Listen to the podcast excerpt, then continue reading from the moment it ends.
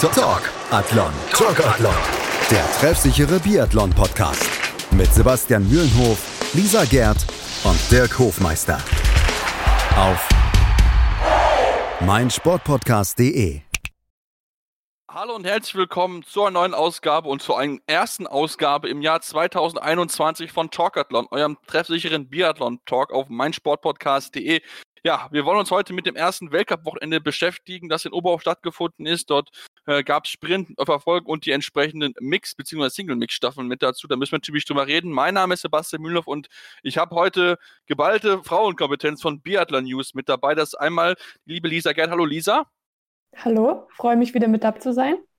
Wir freuen uns auch, dass du mit dabei bist. Unsere Biathlon-Quiz-Expertin kann ich nur empfehlen, noch mal reinzuhören, wenn ihr das noch nicht getan habt, denn da hat Lisa mal bewiesen, wer richtig Ahnung von Biathlon hat.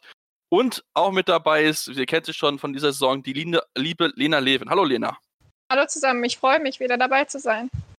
Ja, und wie gesagt, heute mit geballter Fachkompetenz von Biathlon News wollen wir uns mit ja, den entsprechenden äh, Weltbewerben be beschäftigen und wollen natürlich äh, mit den Damen anfangen und uns dort mit den ja, Rennen beschäftigen. Und wir müssen sagen, Lila, Lisa, ähm, auch da war mal wieder die norwegische Mannschaft um Tiril Eckhoff und äh, Marte Olsby-Reuseland ganz vorne mit dabei. Genau. Tiril Eckhoff hat einen Sahnestart hingelegt ins Jahr 2021 mit zwei Siegen.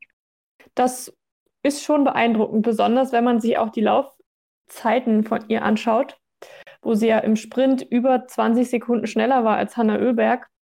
Das ist schon beeindruckend, was sie da gezeigt hat und natürlich dann auch in der Verfolgung sich auf der Schlussrunde gegen Martha Olsby-Reuseland durchgesetzt hat, die ja auch keine langsame ist. Also ich denke, mit den Norwegern ist auch in Zukunft zu rechnen. Ja, das, das denke ich definitiv auch. Das äh, deutet sich so ein bisschen darauf in, dass Tirol Ecke von Matteo Holz für Reuseland da auf jeden Fall zwei Namen sind, die auch in den kommenden Wochenenden und an den kommenden Weltcup ganz, ganz vorne mit dabei sind, wenn es um den Sieg geht und natürlich dann auch um das gelbe Trikot. Ähm, positiv erwähnen wollen wir natürlich auch noch eine andere Dame, denn Lisa Theresa Hauser, Lena, ist zweimal aufs Podest gelaufen. Beides mal Dritte gewesen und für mich ja die große Überraschung des Wochenendes eigentlich. Ja, auf jeden Fall. Äh, also Lisa war immer schon eine relativ stabile Schützin ähm, und es scheint aber in dieser Saison auch läuferisch definitiv äh, einiges zusammenzukommen. Ähm, mit, einer, mit einem Schießfehler im Sprint auf Platz 3, ähm, da zeigt sie eine, definitiv eine Top-Laufleistung. Da passt einiges zusammen. Ja, genau. Das also ist ja, glaube ich, auch das, was sich besonders geändert hat zur letzten Saison, dass sie jetzt eben auch auf der Strecke mithalten kann. Ja, auf jeden Fall. Genau, das ist ganz, ganz wichtig. Schützen, schießen konnte es immer schon relativ gut und ähm, jetzt hat es auch noch entsprechend im Lauf mitgezeigt und dann natürlich auch gerade in der Verfolgung dann mit den ja, Top-Leuten mitzuhalten und sich da nicht äh, zu sehr abzocken zu lassen, spricht schon wirklich dafür, dass ja, das für sie ein sehr, sehr guter Start in dieses äh, Jahr gewesen ist. Ähm, kommen wir uns mal mit Hanna Übeck, du hast es gerade schon angesprochen, Nisa Platz 2 im, im, Sprint gewesen, dann in der Verfolgung hat es dann nicht mehr äh, ja, ganz so gut funktioniert, aufgrund von vier Schießfehlern, da war es ein bisschen weg und auch, wenn ich mir die Laufzeit angucke, mit einer 20 beste Laufzeit in der Verfolgung, ähm, hatte sie auch schon bessere, bessere Laufzeit, bessere Lauftage erwischt. Ja, das ist man gar nicht gewöhnt von ihr. Gerade wenn man den Saisonstart anschaut, wo sie schon einige Rennen gewonnen hat. Aber ich glaube, das ist auch bei Hanna Oeberg ganz normal ist, dass zwischen der Saison es immer mal Hochs gibt und Tiefs gibt und oft ist sie dann fit, wenn es zu den Höhepunkt der Saison geht und das ist ja erst im Februar. Also ich denke. Genau, ich denke auch. Sorry. Ich denke, sie kann sich da auf jeden Fall noch steigern. Lena, du wolltest noch ja, was dazu ergänzen? Ja, ich denke, bei den Schwedinnen ist ja eigentlich Östersund, wäre ja eigentlich der erste Weltcup gewesen. Das ist, glaube ich, eigentlich da der Fokus vielleicht eben zum Saisonbeginn lag und das jetzt dann eben auch in der Saisonmitte vielleicht ein ja, kleinerer, eine kleine schwächerer Punkt vielleicht äh, zeitlich gesehen da ist. Weil das ja doch auch hinweg durch die schwedische Mannschaft zu sehen war, das etwas schwächer als zum Saisonbeginn war. Das ja, die also Weihnachtspause wird ja auch oft genutzt, um nochmal zu trainieren. Vielleicht zollen sie jetzt dem Trainingspensum noch ein bisschen Tribut und sind dann aber in zwei, drei Wochen wieder topfit. Genau, ich meine dann noch in der, in der Single-Mix-Staffel, da sah es dann mit Hanne Oeberg und Sebastian Samuelsen wieder auch gut aus, Platz 2 am Ende. Also da haben sie auch ja wirklich eine gute Leistung gezeigt, auch wenn sie vielleicht mit Frankreich nicht mithalten konnten. Ähm, aber das ist eigentlich auch, was man sagen kann, die französischen Frauen an diesem Wochenende, Lena, ähm, das war wirklich geschlossen, wirklich eine sehr, sehr gute Leistung von der französischen Mannschaft. Vielleicht das beste Weltcup-Wochenende, was sie bisher hatten. Ja, definitiv. Allein im Sprint drei Französinnen unter den Top Ten. Das ist äh, das erste Wochenende in dieser Saison, wo sie einheitlich so gut äh, Leistung zeigen und vor allen Dingen auch in den Mix- bzw. Single-Mix-Staffeln äh, sehr gute Leistungen erbracht haben, die man vielleicht so nicht direkt erwartet hätte. Ja, viel vorgenommen haben sich mit Sicherheit auch die deutsche Mannschaft und ähm, sie wollten mit Sicherheit ähnliches erreichen wie die Französin. Ähm, Lisa, wir müssen aber sagen, ähm, wenn wir mit den Frauen uns zuerst beschäftigen, ähm, auch ähnlich ist ja bei den Herren, ähm, so richtig rund lief das zum Jahresauftakt nicht. Also gerade wenn ich mal an Denise Herrmann denke, wie sie sich da ja, ein bisschen abziehen lassen äh, auf der Schlussrunde in, der, in das äh, Mixed Shuffle von ihr. Ähm, da war sie läuferisch, fand ich jetzt nicht so in einer starken Form, wie man es eigentlich von ihr sonst gewohnt ist. Ich glaube, dass die Deutschen momentan generell nicht läuferisch in der Form sind, in der man das gewohnt ist. Wenn man sich anschaut, wenn man die Einzelrennen nimmt, bester, beste Platzierung ist Franziska Preuß mit Platz 14. Also da rechnet sich jeder zum Heimweltcup mehr aus als Top 15 Ergebnis. Im Schießen, finde ich, sind sie eigentlich stabil, sogar ziemlich gut. Immer mal einen Schießfehler, mal null geschossen, aber es läuft einfach nicht auf der Strecke. Das liegt vielleicht auch am Material, was noch nicht hundertprozentig passt. Aber wenn ich mir anschaue, eine Anna Weidel, die zweimal null schießt und dann auf Platz 49 kommt im Sprint, das kann einfach nicht sein. Auch Maren Hammerschmidt im Sprint 69. mit zwei Schießfehlern und über drei Minuten zurück. Ich kann mir nicht vorstellen, dass da die Skier wirklich rund gelaufen sind. Nee, also da, ja, wie gesagt, das, das kann irgendwie nicht sein. Und ich meine, auch wenn wir uns in der Folge angucken, Anna Weidel mit einem Schießfehler von 36 auf 49 nach vorne gelaufen. Das ist okay, aber wenn ich mir angucke, dass Dorothea Vira von 31 mit null Fehlern auf, auf 7 nach vorne läuft, dann, dann, ja gut, klar, es ist ein bisschen natürlich der Vergleich hinkt, weil Dorothea Vira natürlich noch ein anderes Niveau als Annalena, Anna Weidel, aber äh, trotzdem, ähm, da mit vier Minuten Rückstand ins, ins Ziel einzukommen, das ist schon, das ist schon richtig happig mit der 46 besten Laufzeit. Also da, da merkt man schon irgendwie, es, es läuft einfach nicht so richtig rund und wir hatten es beim letzten Mal, wo sich die Deutschen und die Norweger ein bisschen ausgetauscht haben, wohl zum Thema Präparierung der Ski, ähm, da müssen wir sagen, Lena, da, ja, es muss irgendwie noch besser werden. Keine Ahnung, es ist wahrscheinlich einfach so ein Aha-Erlebnis und damit es dann irgendwie dann läuft.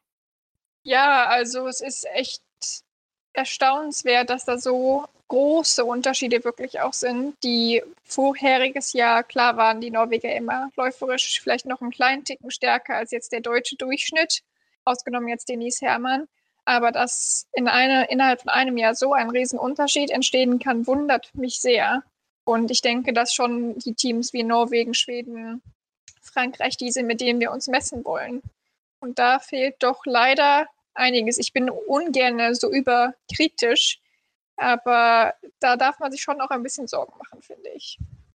Und wir haben momentan leider auch niemanden, der eben mal aufs Podest laufen kann.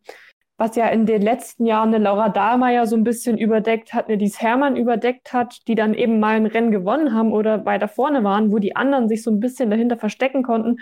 Und das haben wir momentan nicht. Und das schlägt sich, glaube ich, so ein bisschen auf die ganze Mannschaft nieder und drückt die Stimmung. Ja, natürlich, klar. Also, wenn du halt dann irgendwie auch keinen hast, weißt du, der mal irgendwie ein gutes Rennen macht, dann, dann ist es halt auch schwierig, sich so ein bisschen da Selbstbewusstsein rauszuziehen. Das, das, das merkt man auch an. Ähm, das wäre vielleicht auch der Mix, Mixstaffel wäre vielleicht gut gewesen, bis dann, ja, Erik, äh, Arne Pfeiffer dann am letzten Schießen sich die Raffrunde einhandelt und das dann, dann nicht funktioniert. Vielleicht ein bisschen positiv hervorheben. Ähm, Lisa möchte ich, ähm, Janine Hettich, die ja gut schießt, ähm, gut, die, die Ergebnisse mit Platz 44 in der, im Sprint und dann Platz äh, 28 erfolgen sind jetzt nicht die überragenden, aber ich finde sie auch gerade als Single Mix mit Erik Lesser hat sie das wirklich gut gemacht, finde ich. Ja, das hat sie auf jeden Fall gut gemacht. Wenig Schießfehler und in der Spur doch mitgehalten. Ich denke, da kann sie auf jeden Fall drauf aufbauen. Und ich glaube, bei Janina hätte ich, sie braucht noch ein, zwei Jahre Weltcup-Erfahrung und dann hat sie das Laufniveau, um vorne mitlaufen zu können glaube ich auch.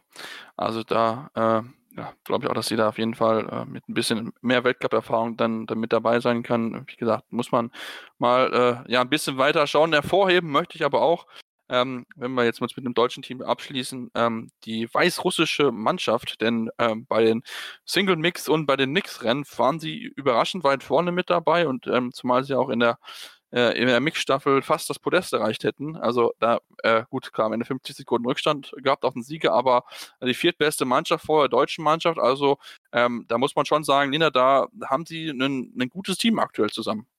Ja, auf jeden Fall. Äh, wir sind es ja eigentlich schon gewohnt von der Alembekova, dass sie vorne mitläuft. Äh, und jetzt dieses Wochenende auch die Elena Kruschinkina in der Top 10 zu sehen. Da hat sich ja schon angedeutet, dass da auch eine gute Mixstaffel bei rauskommen kann. Aber dass die Männer das auch so gut dann komplettieren, äh, ist dann doch sehr überraschend auf jeden Fall.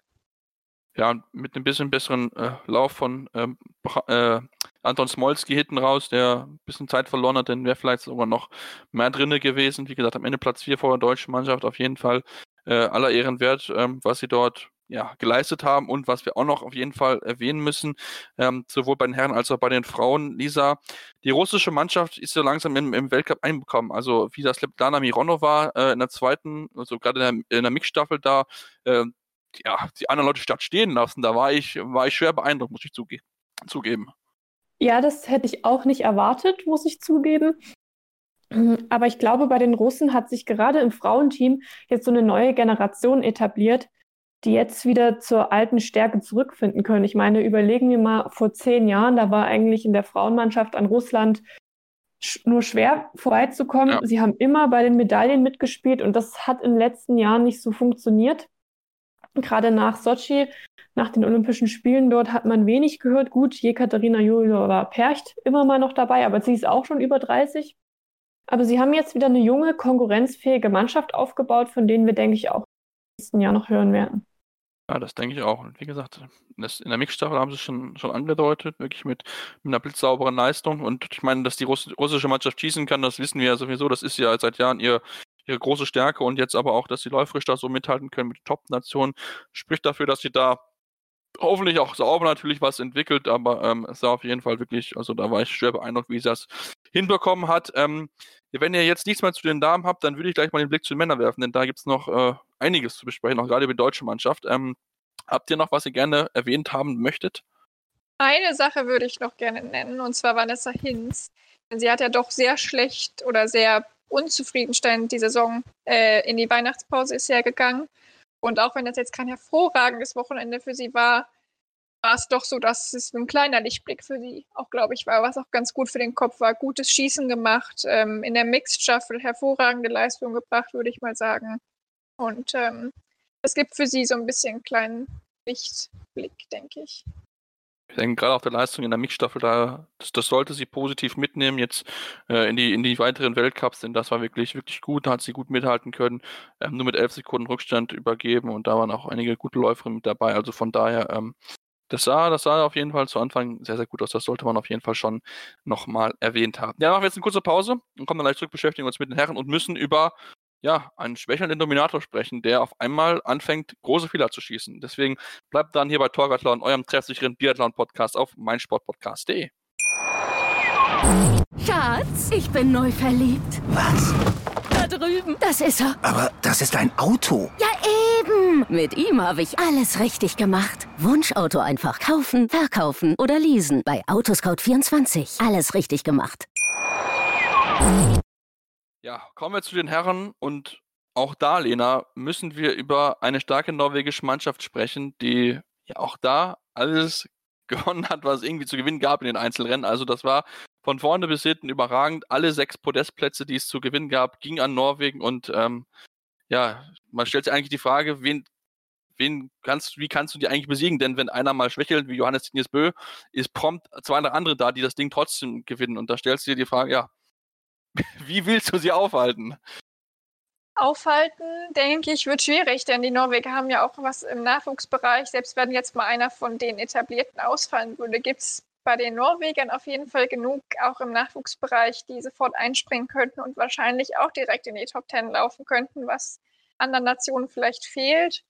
Ähm, was natürlich auffällt, ähm, dass Lagreif wieder stabil sich zeigt äh, oder übertrieben stabil, ja, dritter Platz im Sprint und dann aber in der Verfolgung ein Hammerrennen hinlegt. Also da ja, kann man nur den Hut ziehen. Wirklich, also wirklich von, von vorne bis hin, wirklich, da war ich, war ich wirklich beeindruckt, was, was er da auch gezeigt hat, trotz seiner jungen Jahre. man darf jetzt nicht vergessen, dass seine erste vollständige Weltcup-Saison, die, die er fährt. Und das, wie er das macht mit, äh, ja, schon wirklich auch Abgezocktheit, gerade auch am letzten Stehenschießen, da zwar klar den einen Fehler noch geschossen, aber wie er das dann trotzdem für sich entscheiden kann, also wirklich richtig, richtig gut, ähm, was er dort zeigen können. Da war ich wirklich, wirklich beeindruckt. Und ähm, ja, wir müssen aber trotzdem über, über einen Mann reden, äh, Lisa, der eigentlich der beste Norweger ist, mit Johannes Dinjes Bö und auch sicher wieder mal einen Sieg hat holen können im Sprint, aber dann in der Verfolgung und auch in der Single Mixed ähm, Fehler geschossen hat, wie wir sie von ihm so gar nicht gewöhnt sind. So gar nicht gewöhnt würde ich vielleicht jetzt gar nicht sagen, denn in den Anfangsjahren von Johannes Tingesbö gab es doch mal die ein oder andere Harakiri-Schießeinlage, wo dann ein paar Fehler geschossen wurden.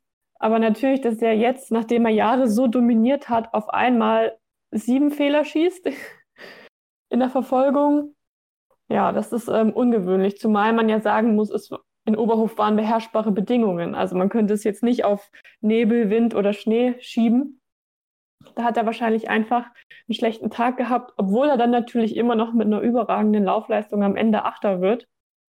Ja, also das, das, das muss man sagen. Also läuferisch, glaube ich, da äh, kann ihn kaum wirklich ganz, ganz schwer an Wasser zu reichen, dass er trotzdem mit sieben Strafrunden immer noch Achter geworden ist. Das spricht für die Klasse eines Johannes Tinges Bö, aber äh, wie gesagt, diese, diese vier Schießfehler, das, das habe ich von ihm in den letzten Jahren wirklich jetzt wirklich gar nicht gesehen und da, da war ich schon wirklich äh, schockiert, wie er ja einen nach dem anderen daneben schoss und irgendwie ja auch gar nicht mal irgendwie abgesetzt und gesagt, okay, ich mache jetzt mal ruhig, stelle mich vielleicht noch mal ein bisschen neu auf oder so, aber er zieht da seinen Stiefel runter und muss dann viermal in die Runde und da war es ist schon irgendwie beendet. Also da war ich wirklich ja, schwer, schwer überrascht, dass er da, dass er das überhaupt nicht so hat in den äh, Griff bekommen können. Da war es war schon wirklich, äh, ja, beängstigend eigentlich, was er da daneben geschossen hat. Also wenn man es ihm ja so gar nicht gekan äh, gekannt hat. Ähm, lass uns, äh, Lena, aufs deutsche Team gucken. Ähm, auch hier wie bei den Frauen, ähm, durchwachsene Leistung, würde ich jetzt mal sagen. Auch wenn Arndt Pfeiffer äh, mit von Platz 47 auf äh, 10 nach vorne gelaufen ist, er verfolgen, aber trotzdem ansonsten erwartet man doch ein bisschen mehr vom deutschen Team. Ja, auf jeden Fall. Ähm, ich weiß gar nicht richtig, wie ich das äh, zusammenfassen soll. Also natürlich äh, Benny Doll mit Rang 15, aber es ist das gleiche wie bei den Frauen. Der Anspruch sollte nicht sein, dass einer in die Top 15 läuft, sondern der Anspruch sollte sein, dass mindestens zwei, drei vielleicht in die Top 10 laufen, meiner Meinung nach. Das Potenzial ist ja eigentlich da. Und ähm, dass da eben nur Benny Doll auf die 15 mit einem Schießfehler läuft, Klar, man kann mal einen schlechten Tag im Schießen haben, alle zusammen. Ähm, Arndt Pfeiffer mit drei Fehler stehend, das ist sehr ungewöhnlich für ihn. Da wird er sich auch selber genug geärgert haben. Ähm, ja, sehr durchwachsen. Äh, ist schade auch für Simon Schemp, äh, dass er sich nicht beweisen konnte. Ein Fehler stehend, aber 2 Minuten 37 zurück. Das ist schon ja, eine ordentliche Packung, die er da auf der Strecke äh, draufgekriegt hat.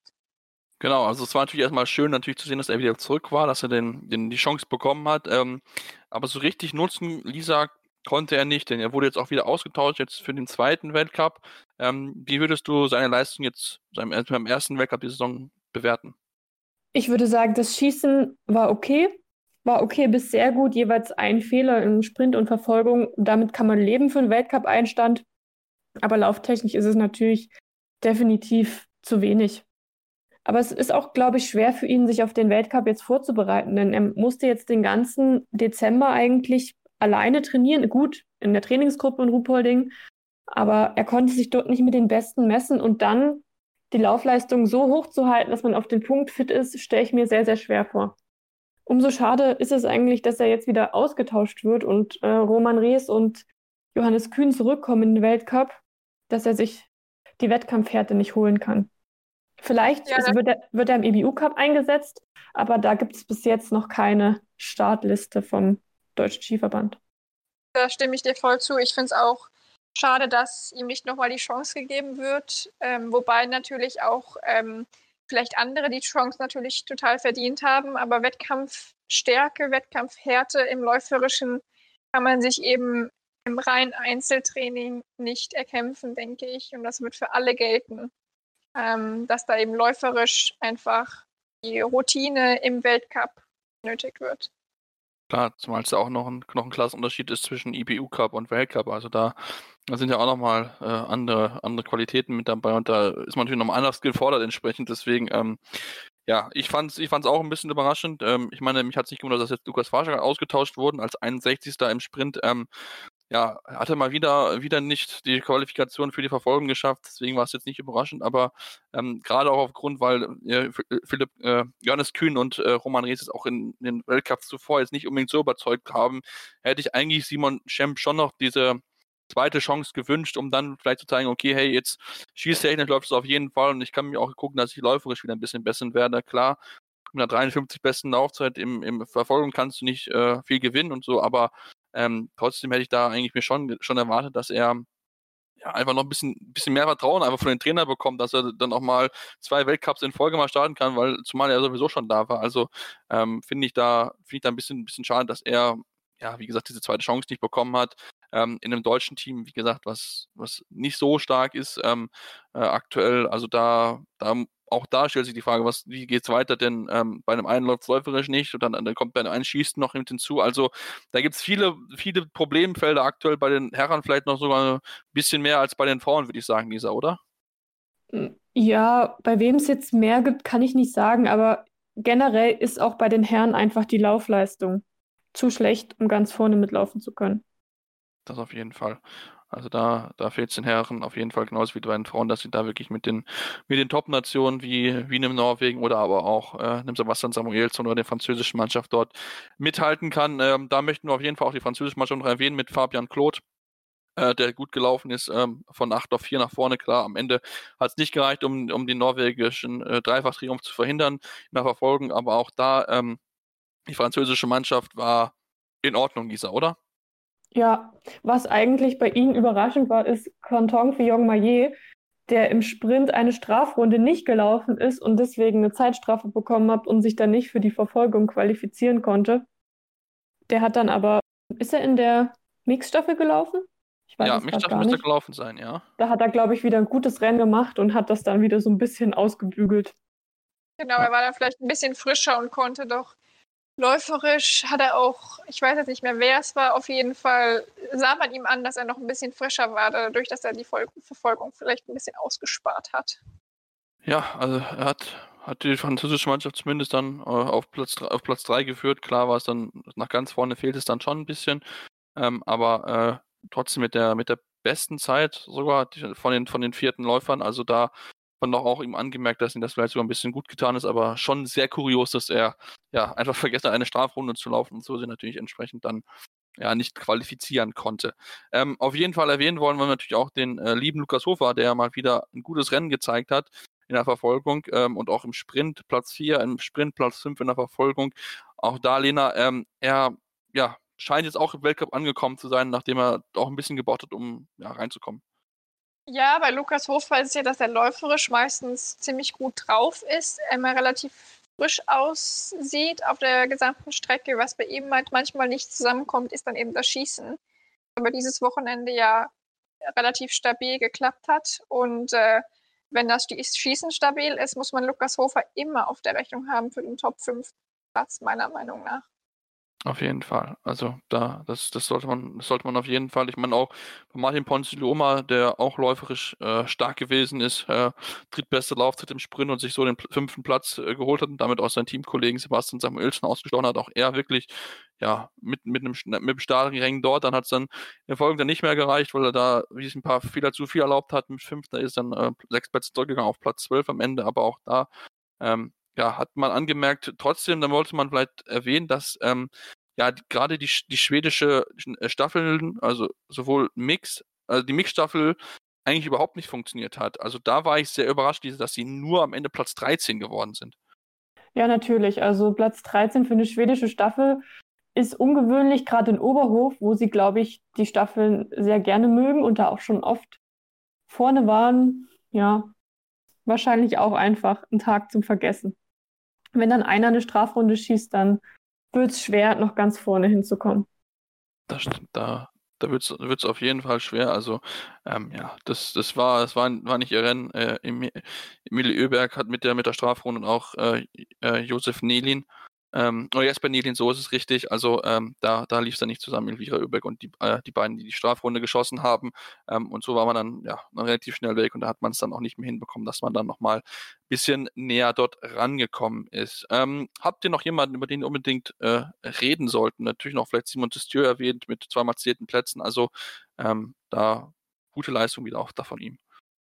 Ja, auf jeden Fall eine Sache, die ich jetzt vielleicht gerade noch äh, nennen wollte, ist aber auch, dass bei den Schweden jetzt staffelmäßig äh, eindeutig der Fokus auf der Single Mixed lag mit Hanna Oeberg und Sebastian Samuel zu den zwei stärksten und dann eben die Mixed-Staffeln vielleicht ein bisschen auch vernachlässigt wurde und man deswegen vielleicht sie eben auch nicht auf den ersten drei, vier, fünf Rängen sieht. Ist natürlich ein probates Mittel, um dann vielleicht auch ein bisschen Kräfte zu schonen. Ich meine, das Wochenende geht ja direkt weiter. Jetzt ähm, am Mittwoch gehen ja die ja, Mittwoch, genau, Mittwoch glaube ich, genau. Mittwoch gehen die nächsten Rennen weiter. 13. Januar mit, dem, mit den Sprintrennen und dann entsprechend nochmal die Staffeln Männer, Frauen. Da bin ich mal auch sehr gespannt. Dann Donnerstag, nee, Freitag, Samstag, so ist richtig, genau. Ähm, und ja, da werden wir mit Sicherheit mit vorne mit da angreifen. Ähm, ja, Lisa, hast du noch was, worüber, was du unbedingt erwähnt haben möchtest? Oder ähm, also mich hat es auf jeden Fall gefreut, dass Oberhof in diesem Jahr tolles Winterwetter hatte. Leider ohne Zuschauer, aber die Bilder am Fernsehen haben mich auch sehr beeindruckt. Und natürlich die Strecke wurde nochmal geändert und ist jetzt eine der schwersten Strecken im Weltcup, was dann sicherlich auch für die WM dann sehr, sehr interessant wird, weil sich dann wahrscheinlich die Laufstärksten dort durchsetzen können. Also die WM in Oberhof ist natürlich erst 2023, aber die Strecke, so wie sie jetzt ist, wird sie ja dann auch für die WM geplant. Genau, so wird sie ausgeplant und ja, wie gesagt, Wetter war auf jeden Fall perfekt. Man hat es wirklich angemerkt, dass es Wintersport war. Natürlich klar, ich meine, Oberhof mit Fans ist dann noch immer was anderes und nochmal ein bisschen lauter und das wird auch ein bisschen, macht es auch einfach aus, finde ich. Das ist aber, wie gesagt, in dieser Saison einfach aufgrund der, äh, ja, des Coronavirus einfach natürlich ein bisschen schwierig, aber ich denke, ähm, es, ist, es war gut, es war ein gutes Wetter, es waren äh, beherrschbare Bedingungen und gerade in den Staffelwettbewerben, da herrschten laut Fischer Laborbedingungen, also da war wirklich äh, alles still, also das macht dann Hoffnung, dass es dann, wenn dann natürlich die WM dann stattfindet im kommenden Jahr, dass dann auch alles soweit äh, ja, gut vonstatten gehen kann. Und ähm, gut, klar, ist ein bisschen später schon, aber bin da, ich freue mich schon sehr darauf drauf und natürlich jetzt auch auf die nächsten Wettrennen äh, oder Wettkämpfe, die es jetzt geben wird diese Woche ähm, und dann entsprechend dann, dann auch danach dann mit Antholzbus dann weitergeht. Deswegen, ähm, natürlich können wir euch nur empfehlen, uns weiter zu hören. Natürlich wollen wir dann natürlich auch in den nächsten Wochen drüber reden, wie es dann im zweiten Teil von Ubo weitergegangen ist dürfen uns natürlich auch gerne folgen auf Social Media, sowohl Talkathlon bei Facebook und Twitter ist dort der jeweilige Handle. Da könnt ihr uns folgen, Fragen da lassen, haben wir schon übers Wochenende bekommen. Da dürft ihr uns, wie gesagt, bombardieren, könnt auch gerne natürlich auch äh, Anregungen machen, was ihr gerne mal hören wollt hier beim Podcast. Ähm, uns auch gerne Rezensionen lässt, natürlich am liebsten bei iTunes über fünf Sterne natürlich, aber auch gerne Kontinuität, was können wir besser machen, woran können wir arbeiten. Ja, und dann hören wir uns nächste Woche wieder hier bei Talkathlon, eurem Biathlon Talk auf meinsportpodcast.de. Schatz, ich bin neu verliebt. Was? Da drüben. Das ist er. Aber das ist ein Auto. Ja, eben. Mit ihm habe ich alles richtig gemacht. Wunschauto einfach kaufen, verkaufen oder leasen. Bei Autoscout24. Alles richtig gemacht. Talk Athlon. Talk Athlon. Der treffsichere Biathlon-Podcast. Mit Sebastian Mühlenhof, Lisa Gerd und Dirk Hofmeister. Auf meinsportpodcast.de. Schatz, ich bin neu verliebt. Was?